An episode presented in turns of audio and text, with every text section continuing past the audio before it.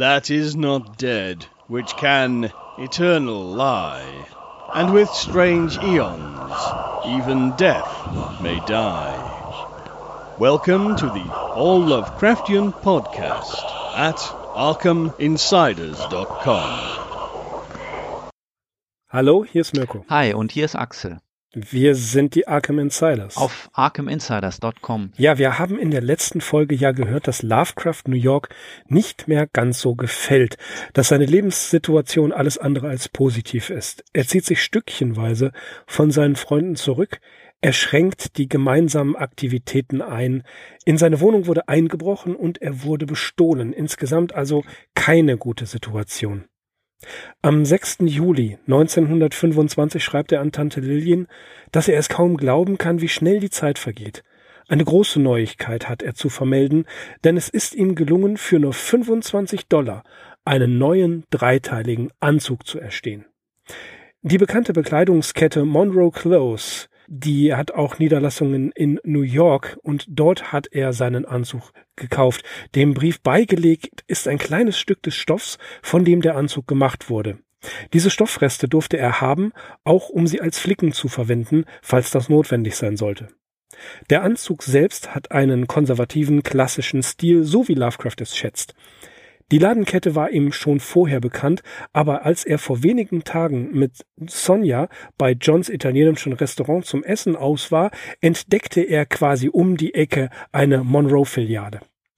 Sofort sahen sie sich um und kauften diesen Anzug, der nun hoffentlich sicher in seinem Kleiderschrank verwahrt wird. Da er den Anzug bereits zweimal getragen hat, lobt er dessen Tragekomfort und kündigt an, dass er den neuen Anzug der Gang zeigen werde. Wieder musste er der Tante versichern, dass er ausreichend esse. Er befürchtet, dass Sonjas Ernährungsprogramm allerdings ihn wieder fett machen könne.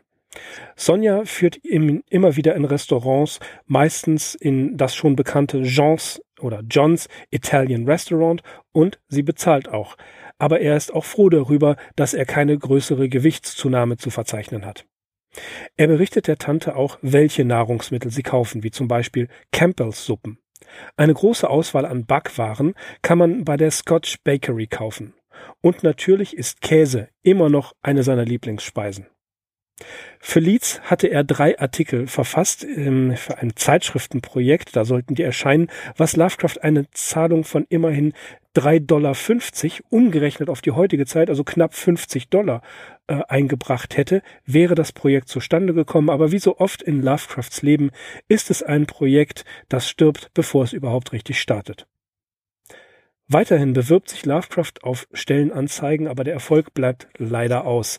Auch Angelegenheiten der UAPA fordern eine ganze Menge Zeit. Die Vorstandswahlen stehen an und Lovecraft übernahm die Aufgabe, die Wahlzettel auf, dem, auf den Postweg zu bringen. Als Tante Lillian ihren Neffen in Brooklyn besucht hatte, begegnete sie einer Maus und wir wissen, ja, dass es in der Clinton Street 169 ein Mäuseproblem gab. Ebenfalls gehört hatten wir ja schon, dass Lovecraft die Mausefalle mitsamt getöteter Maus in den Müll warf. Daher hatte er stets eine größere Menge Mausefallen vorrätig. Zum Zeitpunkt des Briefes sind zwei Mäuse erwischt worden und drei Fallen auf Lager. Trotz dass Sonja und er alle Nahrungsmittel in Blechboxen aufbewahrten, wird die Wohnung von, trotzdem von den Nagern heimgesucht. Trotz intensiver Suche kann Lovecraft ihre Verstecke nicht finden. Am 4. Juli, dem Independence Day, ging es am Nachmittag in den Pelham Bay Park in der Bronx. Die beiden erwarteten eher so ein, ja, gemütliches, ländliches Szenario, da sie davon gehört hatten. Daraus aber wurde nichts, denn die Gegend war voller Leute, aber für Lovecraft viel, viel schlimmer war die Tatsache, wie er schreibt, neun von zehn Personen waren, Zitat, schwabbelige, penetrante, grinsende, schwarzen, schwatzende, und dann folgt das, folgt das N-Wort. Das konnten die beiden nicht ertragen ja, und dann gingen sie auf Seitenwegen sofort wieder in die Untergrundbahn und flohen regelrecht. Sie kamen in Brooklyn an und kauften in drei Lebensmittelläden ein und stellten sich alles für ein kleines Heimpicknick zusammen. Am Sonntag machte er dann einen Spaziergang und ging chinesisch essen. Und er lobt dieses Restaurant. Er beschließt den Brief damit, dass er nach dessen Beendigung ihn sogleich aufgeben werde und danach noch in den Lebensmittelladen geht. Ja, Ungeziefer in der Clinton Street, Mirko, da werden wir gegen Ende des Podcasts wahrscheinlich auch noch mal was zu hören bekommen, oder?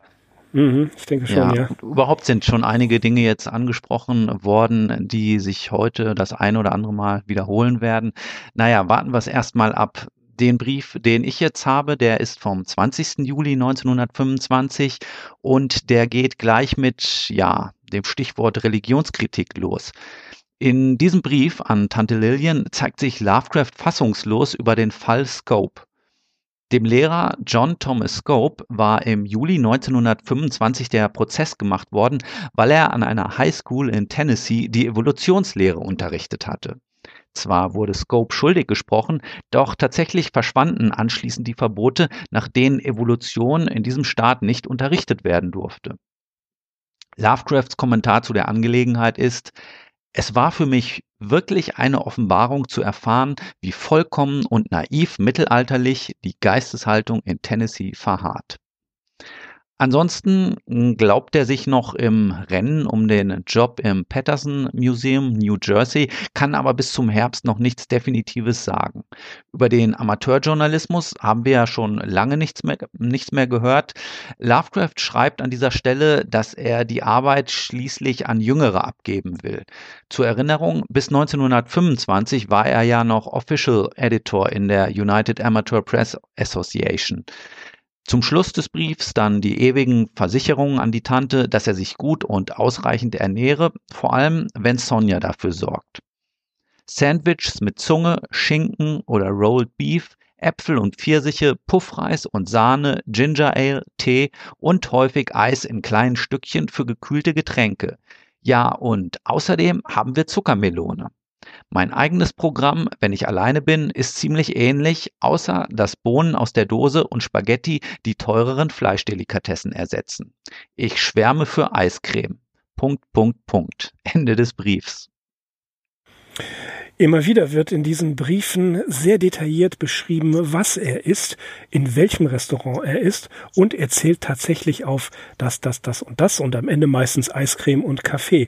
Er versichert der Tante hiermit immer wieder, dass er sich gut ernähre. Auch am 27. Juli 1925, das ist ein Montag, schreibt er nochmal an Tante Lillian, dass es ihm wirklich gut gehe. Einen ganzen Absatz widmet er dem Tod des Prä Präsidentschaftskandidaten William Jennings Bryan. Sechs Tage zuvor verbrachte er den Tag mit Lesen und abends gab es ein Calem-Treffen. Tags darauf bekam er die Nachricht, dass das Projekt von Leeds nicht zustande kommen werde, wie schon gerade eben erwähnt. Sonja musste bald wieder nach Cleveland und war zuvor, ja, zuvor gingen die beiden bei Peters essen für nur 80 Cent. Lovecraft äußert sich halb im Spaß darüber, dass es eine Mode sei, nur die Restaurants nur nach dem Vornamen des Besitzers zu benennen. Ja, und in Brooklyn sei es seiner Meinung nach entstanden. Ja, Lovecraft hatte eine üppige Mahlzeit, wie schon gesagt, auch hier geht er wieder ins Detail. Kalbsschnitzel mit gebackenen Kartoffeln, Salat, grünen Mais, Melone, Eiscreme und exzellenten Kaffee. Anschließend gingen die beiden nach Coney Island und dort besuchten sie den Teil des Luna Parks mit dem Room of Wonder, in dem die Gesetze der Schwerkraft nicht gelten. Mit zwei Zeichnungen, die Lovecraft der Tante mitliefert und einer ausführlichen Darstellung erklärt er die Funktionsweise des Raums. Tja, wer sich früher noch an Casa Magnetica im Phantasialand in Brühl erinnern kann, der weiß, wovon wir hier sprechen. Die nächsten Tage verlaufen eher ruhig. Lovecraft besucht den Blue Pencil Club, Eddie besucht ihn in New York und sie gehen in den äh, Little Blue Bookstore, wo Lovecraft sich mit einigen Büchern bevorratete. Er geht ins Kino und schaut sich den Film Down to the Sea in Ships an, den er einige Zeilen lang sehr, sehr ausführlich lobt. An diesem Montag schreibt er viele Briefe und da ein Treffen mit der Gang bei ihm stattfinden äh, soll, musste er noch Lebensmittel einkaufen und ganz neu eine Anschaffung, eine große Thermoskanne, in der er den Kaffee aus dem Restaurant um die Ecke in seine Wohnung bringen konnte.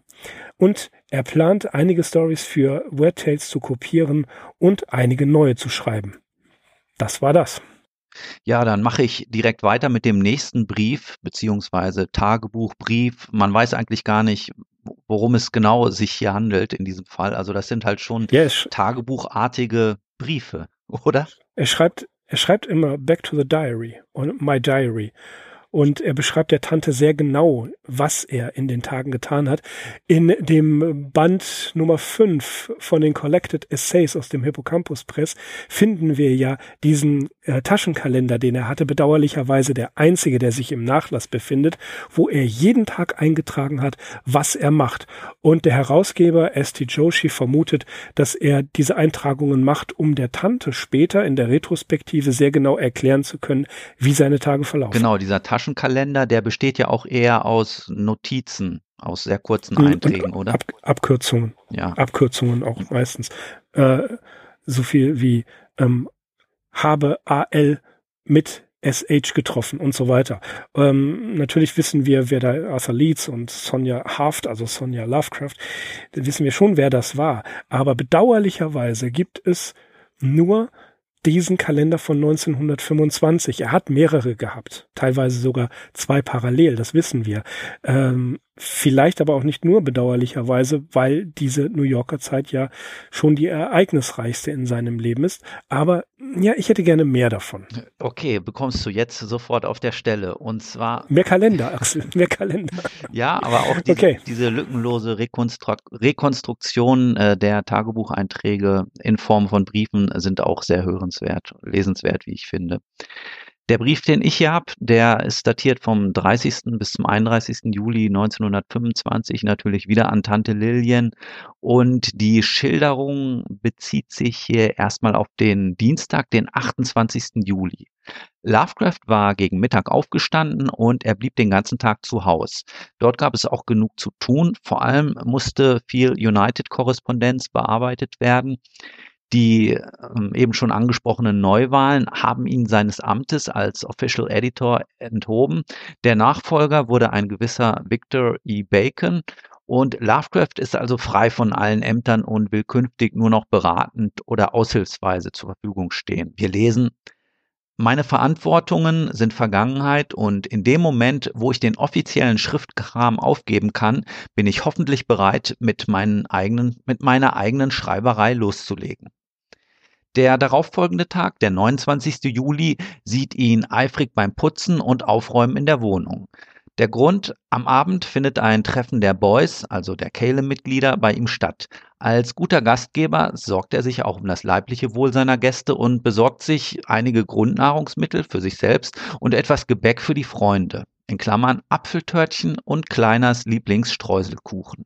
Zusätzlich ersteht er eine praktische Aluminiumkanne mit Henkel, damit die Kaffeezufuhr dauerhaft gesichert sei. Wir wissen ja, dass er ständig für Nachschub an Kaffee gesorgt hat aus einem der umliegenden Läden oder Cafés und stolz verkündet er an der Stelle, die Kanne kostet 49 Cent, aber sie wird ein Leben lang halten und mir gute Dienste leisten, egal wo oder wie ich gerade lebe. Der Himmel möge es geben, dass ich dir damit eines Tages Kaffee aus Waylands Drogerie nach Hause bringen kann. Ja, das besagte Meeting findet dann unter geringer Beteiligung statt. Außer Lovecraft selbst sind nur noch Reinhard Kleiner und Everett, Everett McNeil zugegen.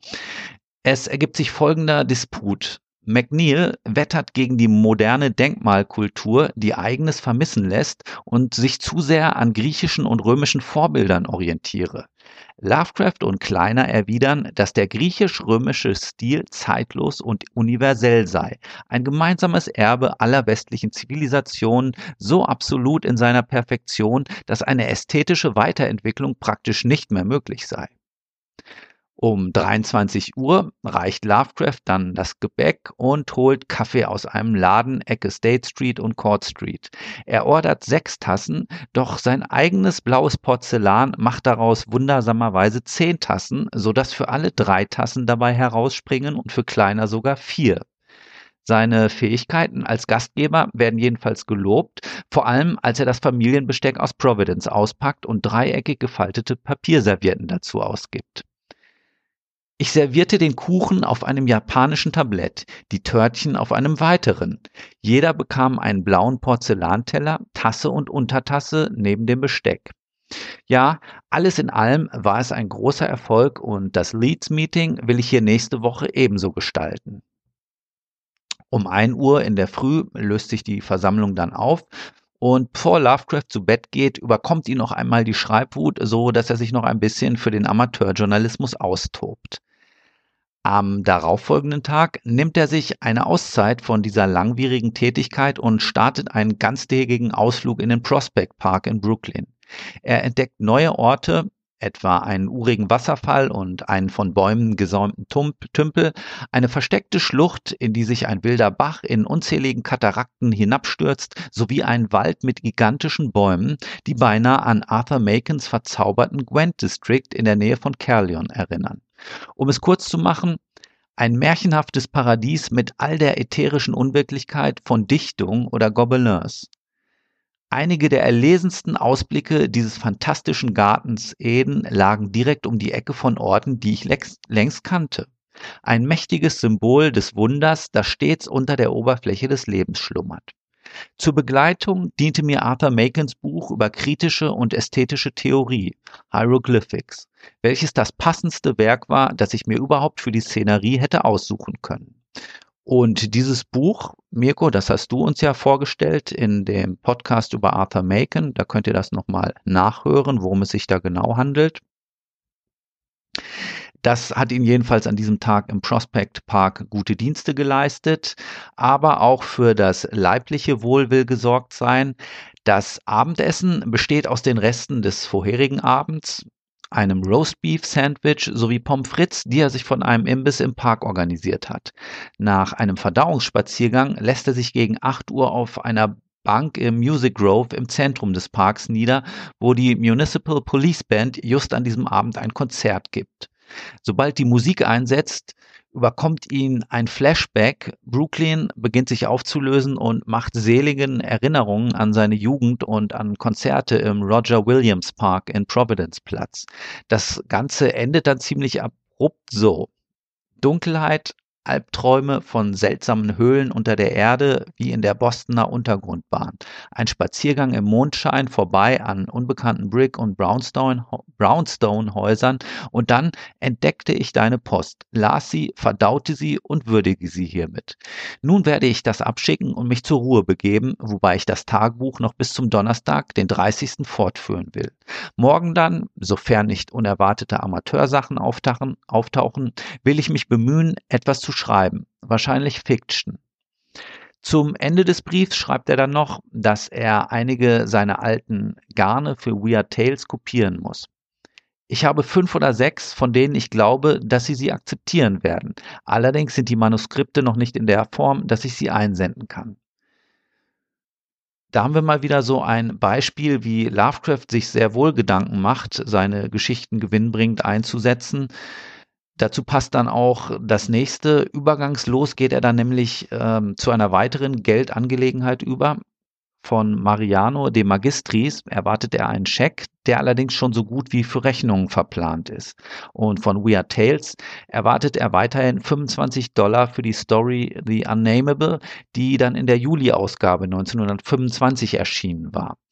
Freund, Freund Leeds ist ebenfalls mit offenen Rechnungen konfrontiert und muss eventuell Bücher veräußern, die er seit seiner Kindheit gehegt hat. Ein Schicksal, das Lovecraft verständlicherweise zu Herzen geht.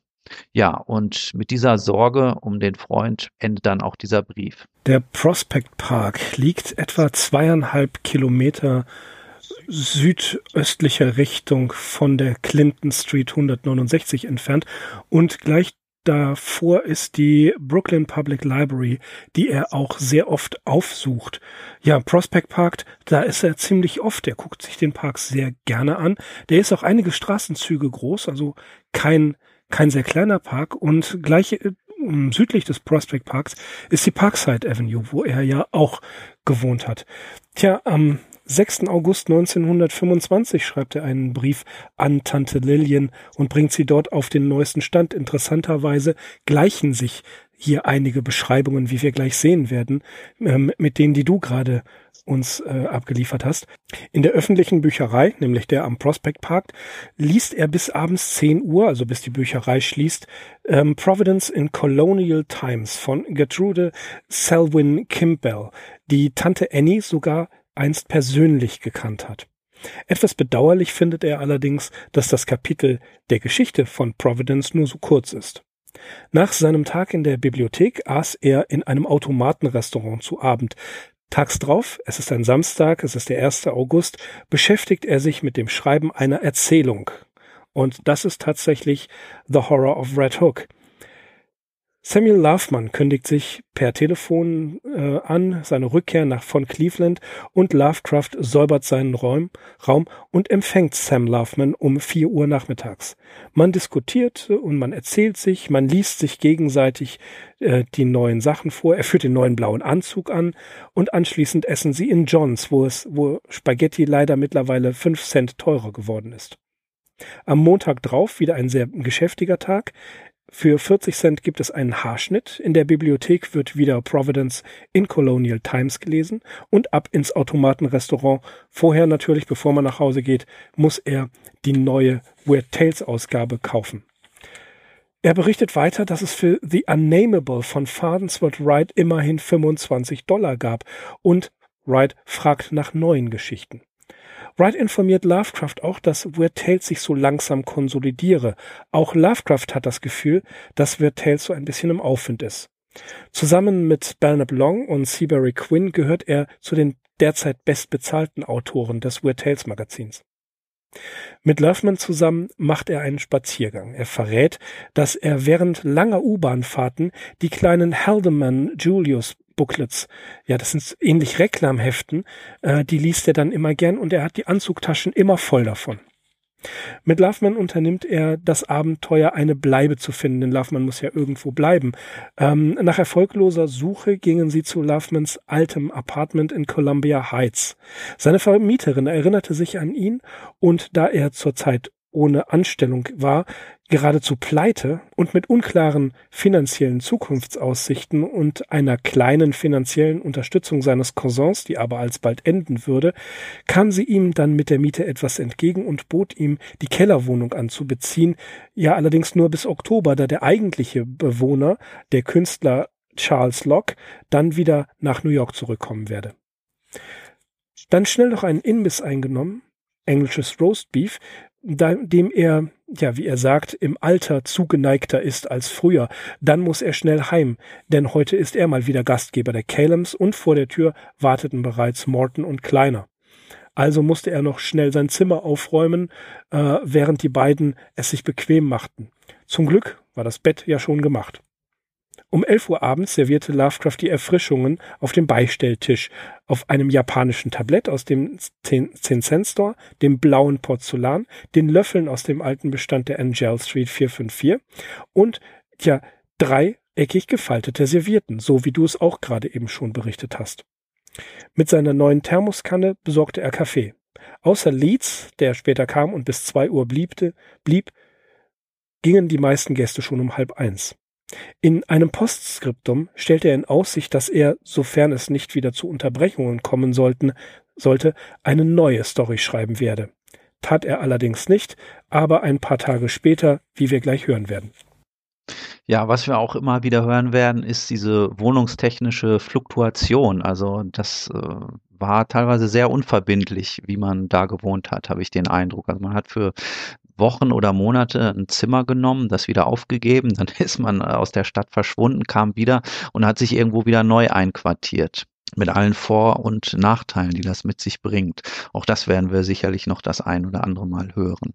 Der nächste Brief, da ist es wieder ein bisschen bedauerlich, dass uns von der Gegenseite die Briefe nicht erhalten sind, weil Tante Lillian scheint äh, eingewendet zu haben, dass Lovecrafts tägliche Spaziergänge wohl ziemlich zeitaufwendig sein müssen. Zu seiner Verteidigung spring, bringt er hier vor, dass ihn diese Runden nicht nur nicht ermüdeten, sondern von großem physischen und psychischem Wert seien. Das ist ein Umstand, den wir ja in dem Zusammenhang schon mehrfach angesprochen haben. Zu Hause, respektive am Schreibtisch, machte Lovecraft immer wieder Phasen von Lethargie bis ja, hin zur Arbeitsunfähigkeit durch. Ging es allerdings auf Sightseeing-Tour in Providence oder sonst wo, hatte er einen erstaunlich langen Atem. Er führt weitere unschlagbare Vorteile des Spazierengehens an. Die Ausflüge haben mich gebräunt und mir Farbe verliehen und versetzen meinen Geist zunehmend in Arbeitslaune für literarische Kreationen. Der Anblick grüner Felder, Wälder und ländlicher Schönheit ist absolut notwendig für meine Ausgeglichenheit und inmitten der albtraumhaften Krähenkolonien dieser babylonischen Metropole kann ich nur dankbar sein, dass einige wenige ländliche Punkte wie Prospect Park oder Palisades oder Hunters Island noch immer zugänglich sind. Weiterhin schreibt er, dass er Freizeit teilweise nur durch ein wohlüberlegtes Vernachlässigen der Hausarbeit herausschinden kann. Zum Beispiel ich putze nur alle drei Tage Staub, fege nur einmal wöchentlich und esse so einfach, dass ich meist nicht mehr abzuwaschen habe als einen einfachen Teller oder eine Tasse und Untertasse plus ein oder zwei Besteckteile. Kommen wir nochmal auf den Calum Club zurück und zwar auf das Mitglied Wilfred B. Tallman, den wir ja schon in der Episode 74 vorgestellt haben. Tallman hat Lovecraft einen langen Brief geschrieben und bittet ihn um einen Gefallen. Wie wir hörten, ist Tallman ja Student der Brown Universität in Providence und er möchte von Lovecraft wissen, ob dieser ihm nicht einen Job in der Stadt vermitteln könne. Schreiben wäre seine erste Wahl, aber, so sagt er, er hat auch Geschick im Lettering und Showcard Writing, also im Beschriften von Reklametafeln und ähnlichem. Er nimmt an, dass ich als langjähriger Einwohner von Providence etwas über die lokalen Unternehmen wisse, aber als Einsiedler hatte ich kaum Gelegenheit, Kenntnisse auf diesem Gebiet zu erwerben, schreibt Lovecraft äh, sehr aufrichtig. Tallman ist ein freundlicher Junge vom Land, ich habe ihn noch nicht persönlich getroffen und stammt von einer der ältesten und bedeutendsten holländischen Familien seiner Gegend ab. In letzter Zeit ist er tief in die Genealogie eingetaucht, was ihm aufgrund der antiquarischen Bezüge diverser Themen, diverse Themen eröffnet, über die er sich mit Grandpa Theobald austauschen kann. In Providence wohnt er 256 Benefit Street, wobei er gehört hat, dass das Haus demnächst dem neuen Gerichtsgebäude weichen muss. Das mag sein, wie es will, um den viktorianischen Müll tut's mir nicht leid aber Pegana möge das Stephen Hopkins Haus und Brown and Ives Office erhalten. Letztere beide Häuser waren natürlich Gebäude aus dem so geschätzten 18. Jahrhundert und Stephen Hopkins 1707 bis 1785. Das war ein Kaufmann und insgesamt zehnmal Governor von Rhode Island. Besagtes Haus sowie der Erbauer werden übrigens im Fall Charles Dexter Ward mehrfach erwähnt und ja, wer sich die im Golconda Verlag erschienene Ausgabe zulegt, der bekommt sogar noch ein Foto des Gebäudes, das sich heute noch in der Hopkins Street in Providence befindet. Tja, der nächste Brief, ebenfalls an Tante Lillian vom Samstag, den 8. August 1925, sieht er dem potenziellen Job im Patterson Museum New Jersey eher gelassen entgegen. Er überlegt des Weiteren, ob er The Shunt House statt an Weird Tales doch lieber an, de, an Detective Tales senden werde. Was ihn auch stört, ja, in dieser Zeit geradezu auffrisst, ist die Flut nutzloser Korrespondenz mit dem Amateurjournalismus. Das haben wir ja auch immer wieder gehört und es klang ja immer wieder an, dass er sich davon zurückziehen möchte. Aber immer wieder wird er von Amateurjournalisten ja um Tipps, um Hinweise gebeten, um Überarbeitungen, die erwünscht sind und, und, und. Ja, er wird philosophisch. Es ist leicht zu sagen, dass zu viel Ballast eine Bürde sein kann. Das Leben aus dem Koffer ein interessantes Konzept ist, aber es hängt von der Person ab. Das mit dem Leben aus dem Koffer, das ist ja das, was du gerade sagtest. Ähm, es gibt ein buntes, munteres Hin und Her unter den Freunden. Äh, sie beziehen Wohnungen, sie geben sie wieder auf und sind ständig unterwegs. Lovecraft selber ist gar kein so großer Freund von einer solchen Lebensweise. Diese Leute, die Besitz kaum brauchen, könnte, äh, ja, können sich zwar glücklich schätzen, aber es gibt auch Charaktere, betont er, für deren nervöse Natur eine gewisse Sicherheit vonnöten ist. Er erklärt, dass er sich zu den Leuten zählt, denen der Besitz bestimmter Gegenstände durchaus Sicherheit gibt. Die Gegenwart anderer Menschen zu ertragen fällt ihm zunehmend schwerer. Er sieht zurzeit ja auch kaum eine Möglichkeit, wieder in einem kongenialen Milieu oder mit guten alten Yankees zusammenzuleben, jedenfalls nicht in New York, und er flüchtet sich dann lieber in die Träume und Erinnerungen an sein richtiges Zuhause von damals natürlich Angel Street 454. Doch dazu seien die Reliquien aus dieser Zeit, Möbel, Bilder, Uhren und Bücher notwendig. Zitat Wenn Sie gehen, werde auch ich gehen. Denn nur all diese Dinge ermöglichen es mir, morgens die Augen zu öffnen oder sich auf einen anderen Tag zu freuen, ohne vor Verzweiflung zu schreien. In diese Fantasien, so sagt er, flüchtet sich jemand, der kein Geld hat. Es ist ein Exil. Um das erträglich zu machen, flüchtet er sich in seine Träume, verehrt die Reliquien aus der guten alten Zeit. Wenn er seine Nerven in einen gleichgültigen Zustand versetzen könnte, würde auch er endlich wieder schreiben, die Korrespondenz ignorieren, gegen die Vereinnahmung durch andere rebellieren, sich zurückziehen, die fantastische Inspiration suchen, alleine spazieren gehen und auch die Orte sollen, müssen wohl überlegt sein. Eher das ländliche Idyll, die koloniale Architektur natürlich und so weiter. Kurz, er wählt den Weg des Einsiedlers. Doch im letzten Absatz schon kündigt er wieder einige Treffen mit Leeds, Loveman und Kleiner an.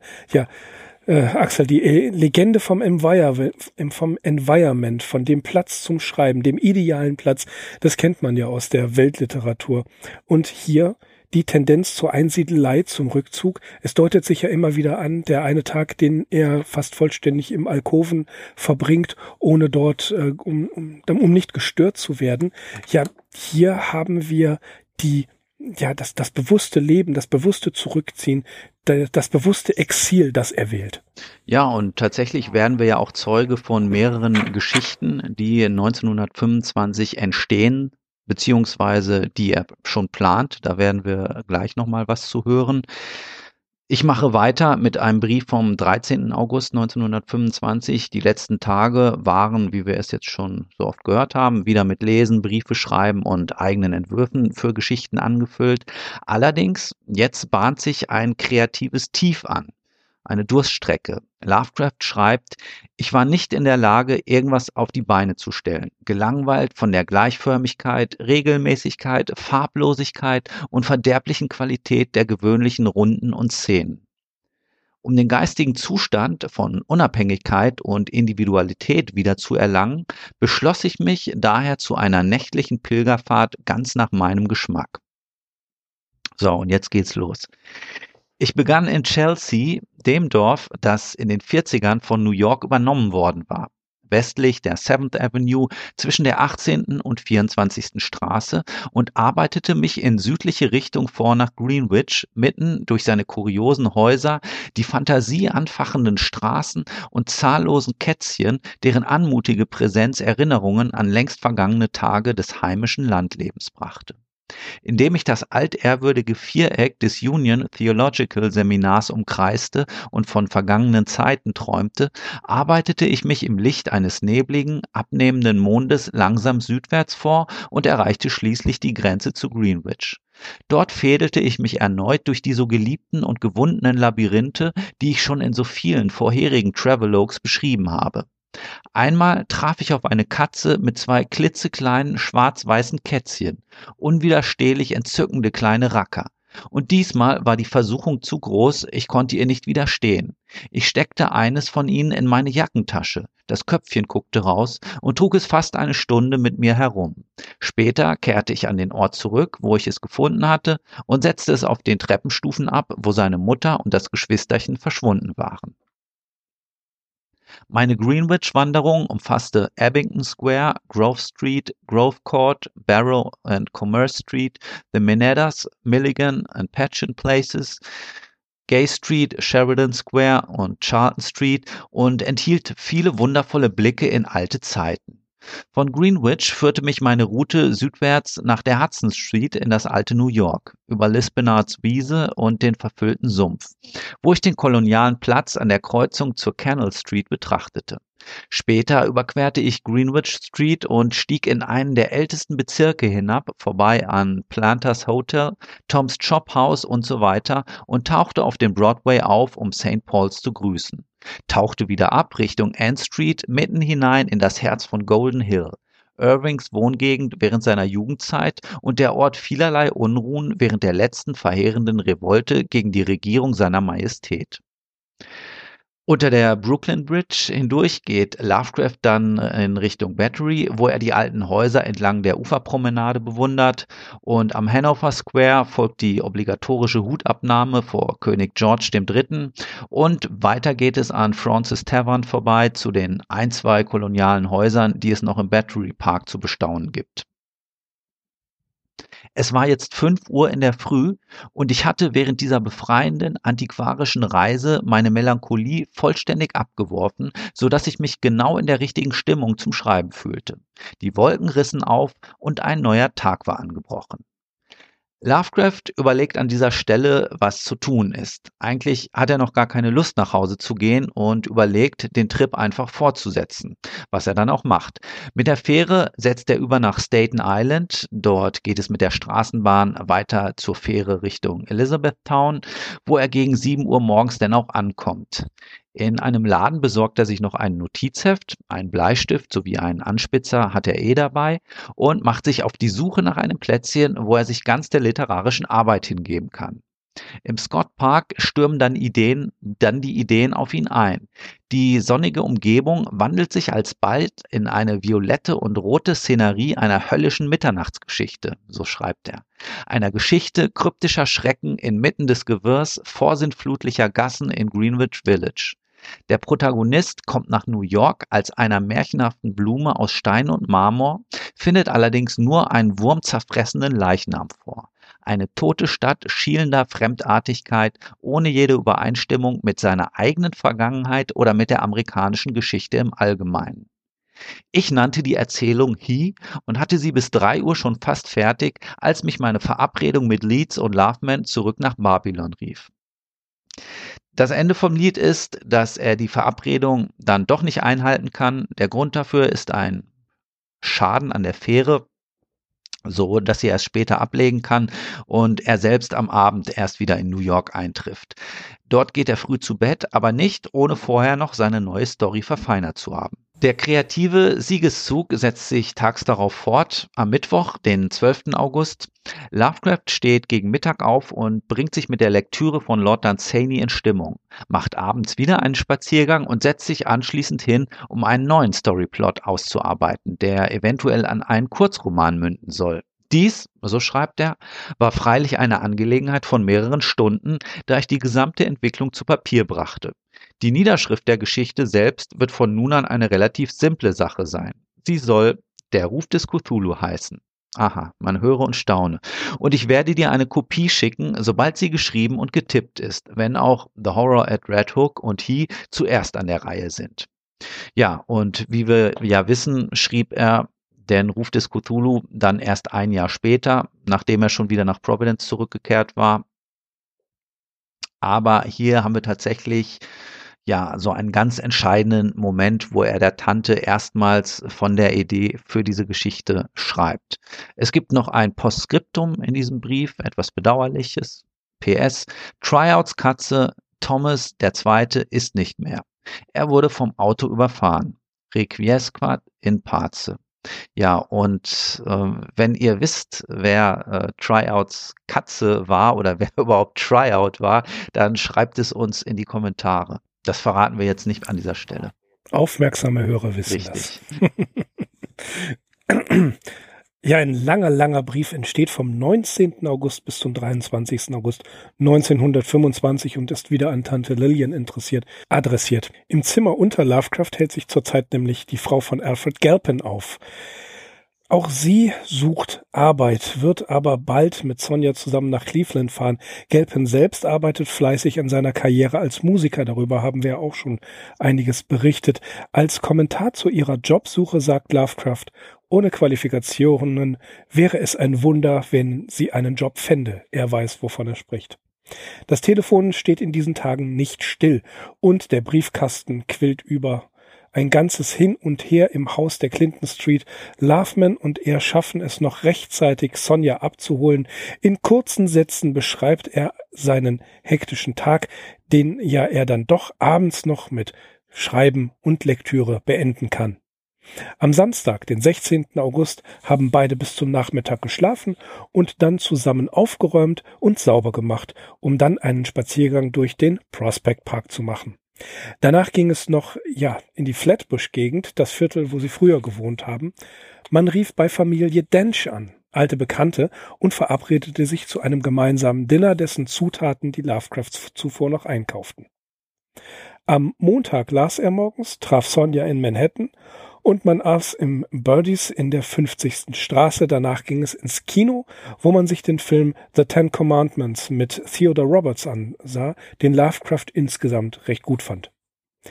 Tja, den Dienstag widmete er sich unter anderem der wichtigen Aufgabe, einen Suchauftrag bei der Post aufzugeben, denn ein Brief von Clark Ashton Smith selbst fehlt seit März. In diesem Brief enthalten waren der Brief selbst, eine Story und Gedichte. Mrs. Galpin kommt wieder nach New York und die Lovecrafts kümmern sich liebevoll um die Frau ihres Freundes. Um Tante Lillian zu informieren, gibt es einen kurzen biografischen Essay über die Dame und er berichtet auch von Geschenken, die er aus Frankreich bekommen hatte. Portwine, den er sofort an Kirk weitergegeben hat, französischen Kuchen eingepackt in einem Papier, auf dem Notre Dame zu sehen ist, und diesen Kuchen werde er beim nächsten Gangtreffen servieren. Am Abend des Tages wurde im Milan zu Abend gegessen und das Theater besucht. Die Komödie White Collars wurde gegeben. Insgesamt war er davon nicht besonders begeistert. Dann wurde der Brief unterbrochen und um Mitternacht am 22. bzw. 23. August fortgesetzt. Miss Galpin scheint etwas frustriert von der Suche nach Arbeit zu sein. Auch lässt der hygienische Zustand des Zimmers etwas zu wünschen übrig und die Vermieterin, Mrs. Burns, gelobt Abhilfe gegen das Ungeziefer. Aber, wie wir wissen und auch noch im Winter 1925 erfahren werden, sind das nicht immer ernst gemeinte Versprechungen oder sie gehen ins Leere oder sind nur so dahingesagt. Es führt dazu, dass Miss Galpin ins Hotel Bossart umziehen wird. Am Donnerstag hat Lovecraft Geburtstag und er beginnt das Fest seines, seiner fortschreitenden Senilität, wie er schreibt, mit frühem Aufstehen. Im Federal Building hat Sonja einige Dinge zu regeln und zu erledigen.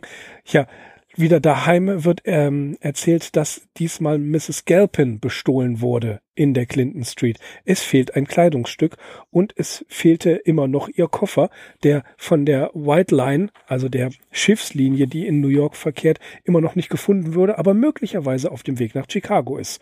Eigentlich sollte der Tag eine Sightseeing-Tour für Miss Galpin sein, aber da man viel Zeit mit der Suche nach dem Koffer vertan hatte, folgte man Miss Galpins Wunsch und sah sich im amerikanischen Flügel des Metropolitan Museum ein wenig um. Es gibt wieder ein großes Hin und Her. Sonja ist nicht da, sie ist geschäftlich unterwegs. Loveman ist auch nicht da. Lovecraft bietet sein Zimmer als Ruhemöglichkeit für Mrs. Galpin an und schließlich bringt er sie zum Bootsanleger. Von dort aus sollte sie den Zug erreichen, beziehungsweise erst mit dem Boot fahren, dann mit dem Zug äh, ähm, fahren. Aber man befürchtet, das Boot verpasst zu haben. Man schaut auf die Uhr. Aber zum Glück, es ist Daylight Saving Time, so dass man tatsächlich eine Stunde zu früh da ist. Mrs. Galpin bekommt ihren Anschluss und H.P. Lovecraft geht beruhigt heim. Wie er schreibt, One Birthday Gone. Am folgenden Tag wird er durch lautes Klopfen geweckt. Äh, es ist kein Anruf, es ist kein Päckchen, es ist gesund und lebendig Sonny Belknap Long. Der war ja mit seinen Eltern auf den Thousand Islands. Als Souvenir bringt er seinem Freund Lovecraft ein kleines Bild des Fujiyamas mit. Sonny hatte den Künstler dort persönlich kennengelernt. Natürlich gibt es abends ein spontanes Treffen mit der Gang, denn Sonny hat ja einiges zu berichten und bei dieser Gelegenheit wird auch der französische Kuchen von Galpem serviert. Eine Buchtour gibt es auch noch und abends ein Essen im Milan, dem italienischen Restaurant. Ja, Axel, diese Tage sind ziemlich hektisch für ihn. Hm, New York wieder, ähm, wie wir es schon in der letzten Folge gesagt haben, es wird äh, es wird ihm zunehmend zuwider, er zieht sich immer mehr zurück und trotzdem ist es, ist es hektisches Leben für ihn. Er versucht zu schreiben, er bemüht sich redlich, aber alles will nicht so ganz laufen, wie er es gerne hätte. Ja, das geht natürlich nicht, wenn so eine Troublemakerin wider Willen wie Miss Gelpin da nach New York kommt und alle ähm, im Atem hält. Die wird ja nie mit einem Vornamen genannt, die ist tatsächlich immer nur als Miss Gelpin bezeichnet. Ähm, Vielleicht heißt sie Mrs. mit Vornamen. Ja, Mrs. Miss Gelpin. Mrs. Miss Gelpin. Ähm, er schreibt noch über sie, sie ist eine kleine Person ohne besonderen Reiz und er ähnelt sehr stark der Amateurjournalistin Mrs. McMullen, äh, in Klammern Lillian Middleton, wo wir uns jetzt auch nichts drunter vorstellen können, aber er schreibt das eben so. Was interessant ist, ihre Herkunft ist von einer der ältesten normannischen Adelsfamilien in Irland den De Roches oder De Roches. Tatsächlich denkt Freund Gelpin darüber nach, ihren Namen anzunehmen, um aristokratischer zu erscheinen. Lovecraft stellt sich das folgendermaßen vor. Ich sehe ihn vor mir als Alfred De Roche in einer getäfelten Kutsche mit seinem neuen Wappen an der Tür. Ähm, die Geschichte, wie sie überhaupt ähm, zu Lovecraft und Sonja gekommen ist, die ist eigentlich auch ganz interessant. Du hattest gesagt, dass ihre Ankunft für den 18. August terminiert war.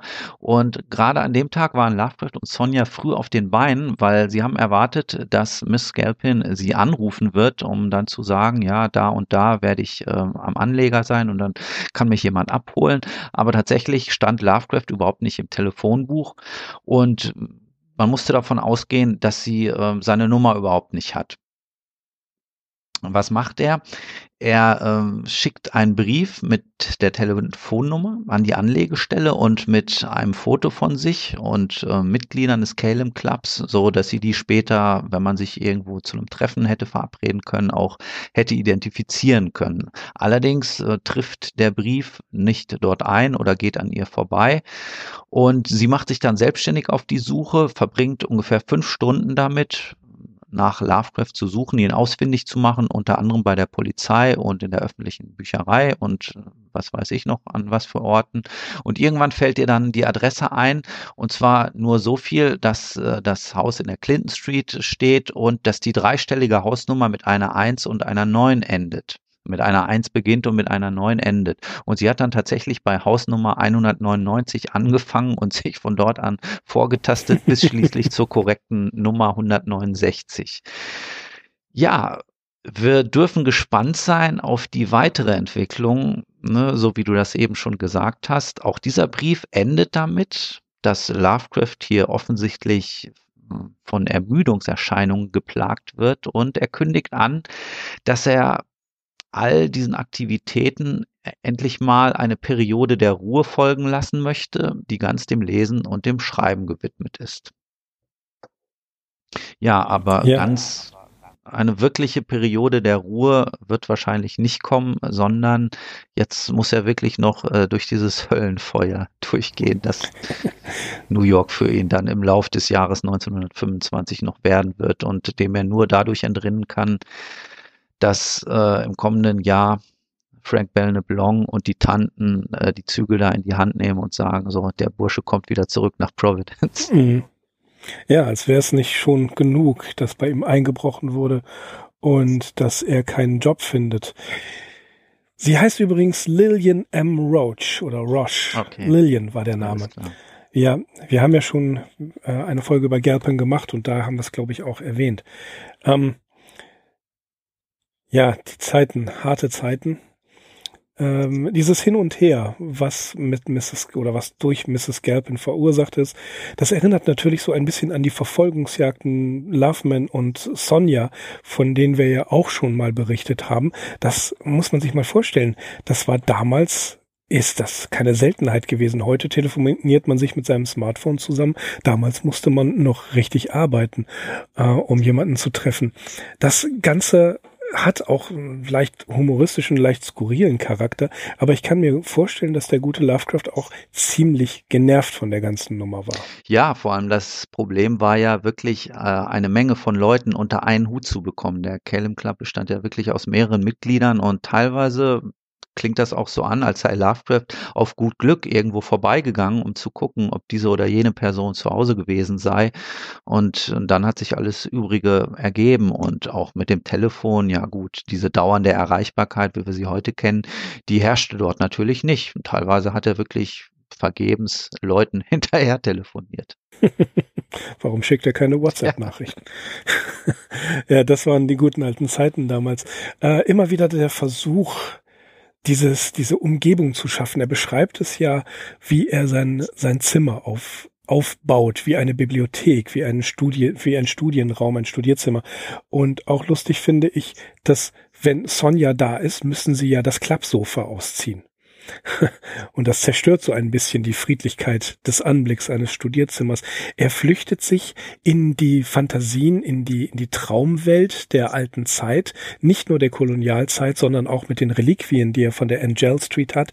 Er, er bringt es ja sogar so weit, dass er seine Freunde damit bewirtet, mit dem ähm, Besteck und dem Geschirr der Angel Street. Er versucht hier eine kleine Traumwelt, ein Refugium, einen, einen Rückzugsort aufzubauen, in dem er sich einigermaßen sicher fühlt, was natürlich mit dem Gedanken an den Einbruch von damals gar nicht so einfach ist. Also ich glaube schon, dass er hier auch äh, mit seinem Charakter, mit seiner Persönlichkeit selbst sehr, sehr stark kämpfen muss. Ja, flankiert natürlich noch von entsprechender Lektüre. Das ist eine Sache, die ich faszinierend finde, wie er versucht, diese Eindrücke noch ins Extrem zu steigern, indem er noch Lord Dunsany und Arthur Macon an Plätzen liest, die ihm sowieso schon wie verwunschen vorkommen. Und an einer Stelle schreibt er das ja auch. Also er befand sich gerade sowieso in so einer Hochstimmung und liest dann dazu noch Lord Dunsany, um diese Hochstimmung weiter auszubauen und um sie möglichst ergiebig ausschöpfen zu können. Und das ist das absolut, nicht? wie du sagst. Also er schafft sich da eine Umgebung in jeder Hinsicht.